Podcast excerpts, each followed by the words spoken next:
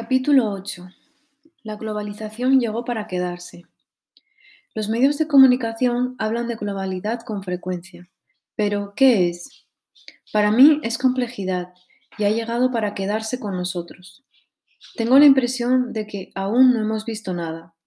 Y en lo sucesivo deberemos aprender a convivir en un mundo súper complejo y cambiante.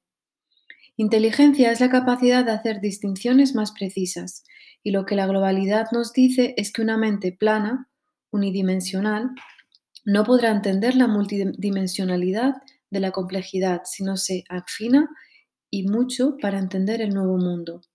En mi opinión, Europa ha vivido un paréntesis de 50 años dentro del siglo XX, una etapa excepcional que no garantiza el estado del bienestar en el futuro, entre otras cosas como porque en el resto del mundo, a excepción de América del Norte y Japón, nunca ha existido tal cosa. Creo más bien que ahora salimos de una burbuja y regresamos al mundo real. La etapa que comenzó en 1950 de crecimiento sostenido y bienestar garantizado, el mayor boom económico en toda la historia, ha finalizado. Nos guste o no.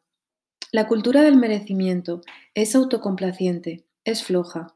El estado del bienestar ha fomentado una sociedad acomodaticia y la ha debilitado. Y al hacerlo hemos entregado al gobierno más poder sobre nuestras vidas. Creo que es tiempo de dejar de exigir derechos y asumir de verdad nuestros deberes. Ahora toca apuntarse a la cultura del esfuerzo, si queremos que nuestro estándar de vida sobreviva. Y es imposible mantener un nivel de vida sin esfuerzo. José Ugarte, dirigente de la megacooperativa Mondragón, afirmó, La gente no tiene ni idea de cuánto tiene que cambiar si quiere conservar lo que tiene. No se dan cuenta de lo rápido que está pasando esto. Si nuestros jóvenes quieren igualar el estándar de vida de sus padres, deberán ponerse las pilas, y si quieren mejorarlo, me temo que no bastará con un simple cambio de pilas. Ellos no se han encontrado, por suerte, con una guerra mundial de la que recuperarse, pero sí afrontarán una guerra económica que se librará en la conciencia y les pedirá el mismo esfuerzo que hicieron sus padres para salir adelante. Zafarrancho de combate.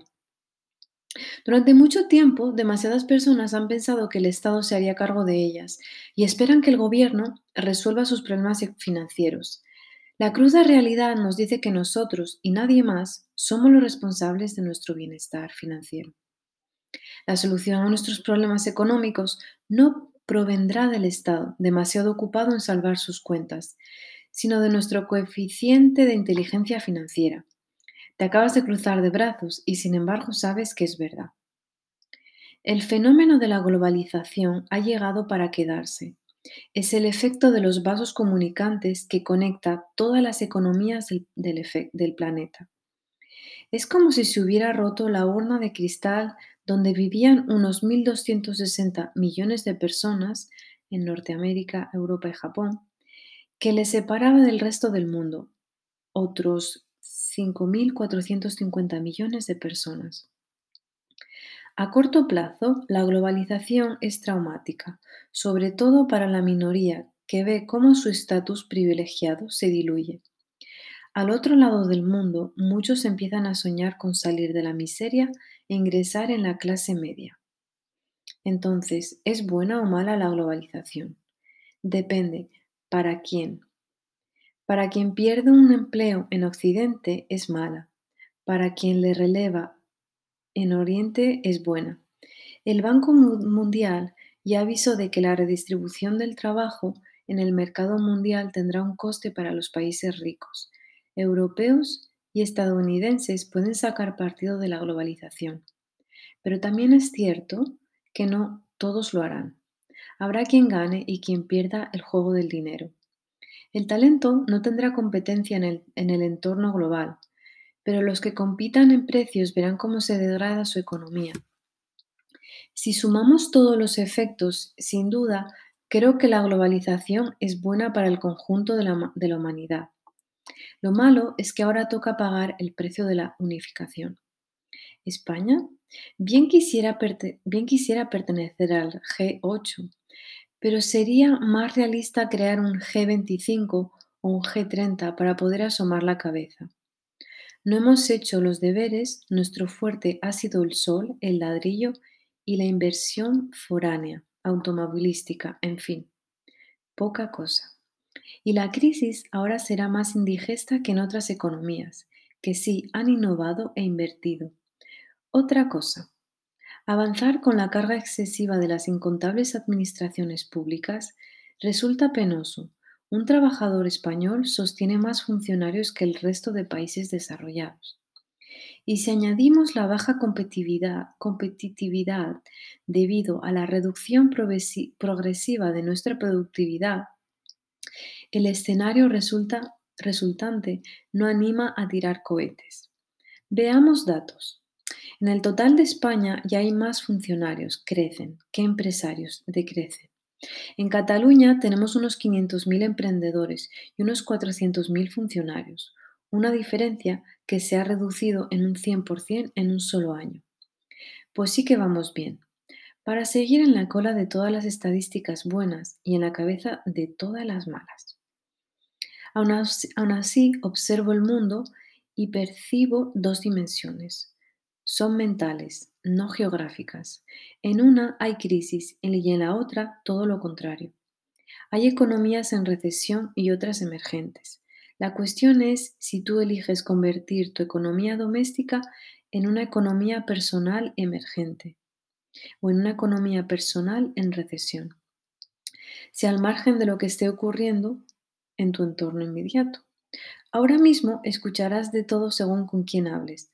La exclusividad de las noticias pesimistas no es algo fidedigno, porque se ignora esta multidimensionalidad. Pintan un mundo plano donde no ocurre nada bueno. Los medios de comunicación aburren. Mira un documental en la tele.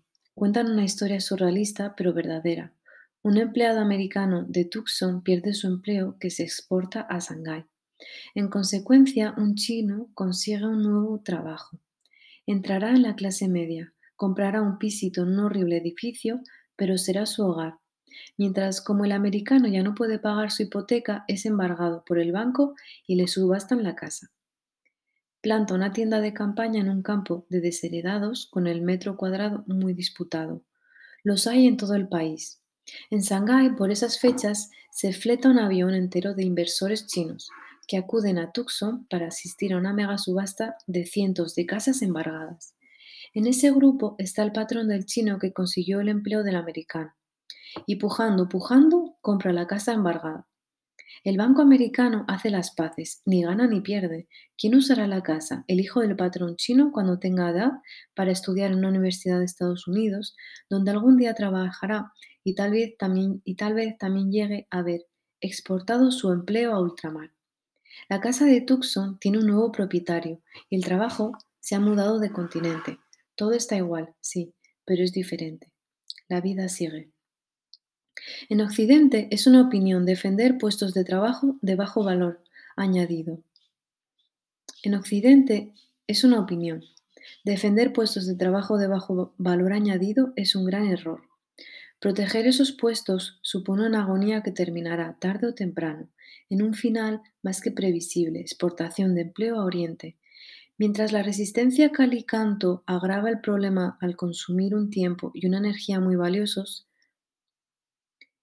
y que invertidos en reaccionar, crear otras fuentes de riquezas, resolverían el problema a medio plazo. A la larga, para petarse detrás de un puesto de trabajo con los años o meses contados, engendrará un problema espantoso en las oficinas de desempleados. Cuanto más se piensa en ello, peor pinta tiene. La solución, hacer fuerte, de verdad, al trabajador, formándole para un cambio de sector, para un cambio incluso de profesión, para un cambio de mentalidad, ayudándole a entender la necesidad de hacer la transición al nuevo contexto económico, animándole a, emprender para crear su propia fuente de ingresos, siendo muy claro en este momento, diciéndole que las cosas no serán como antes.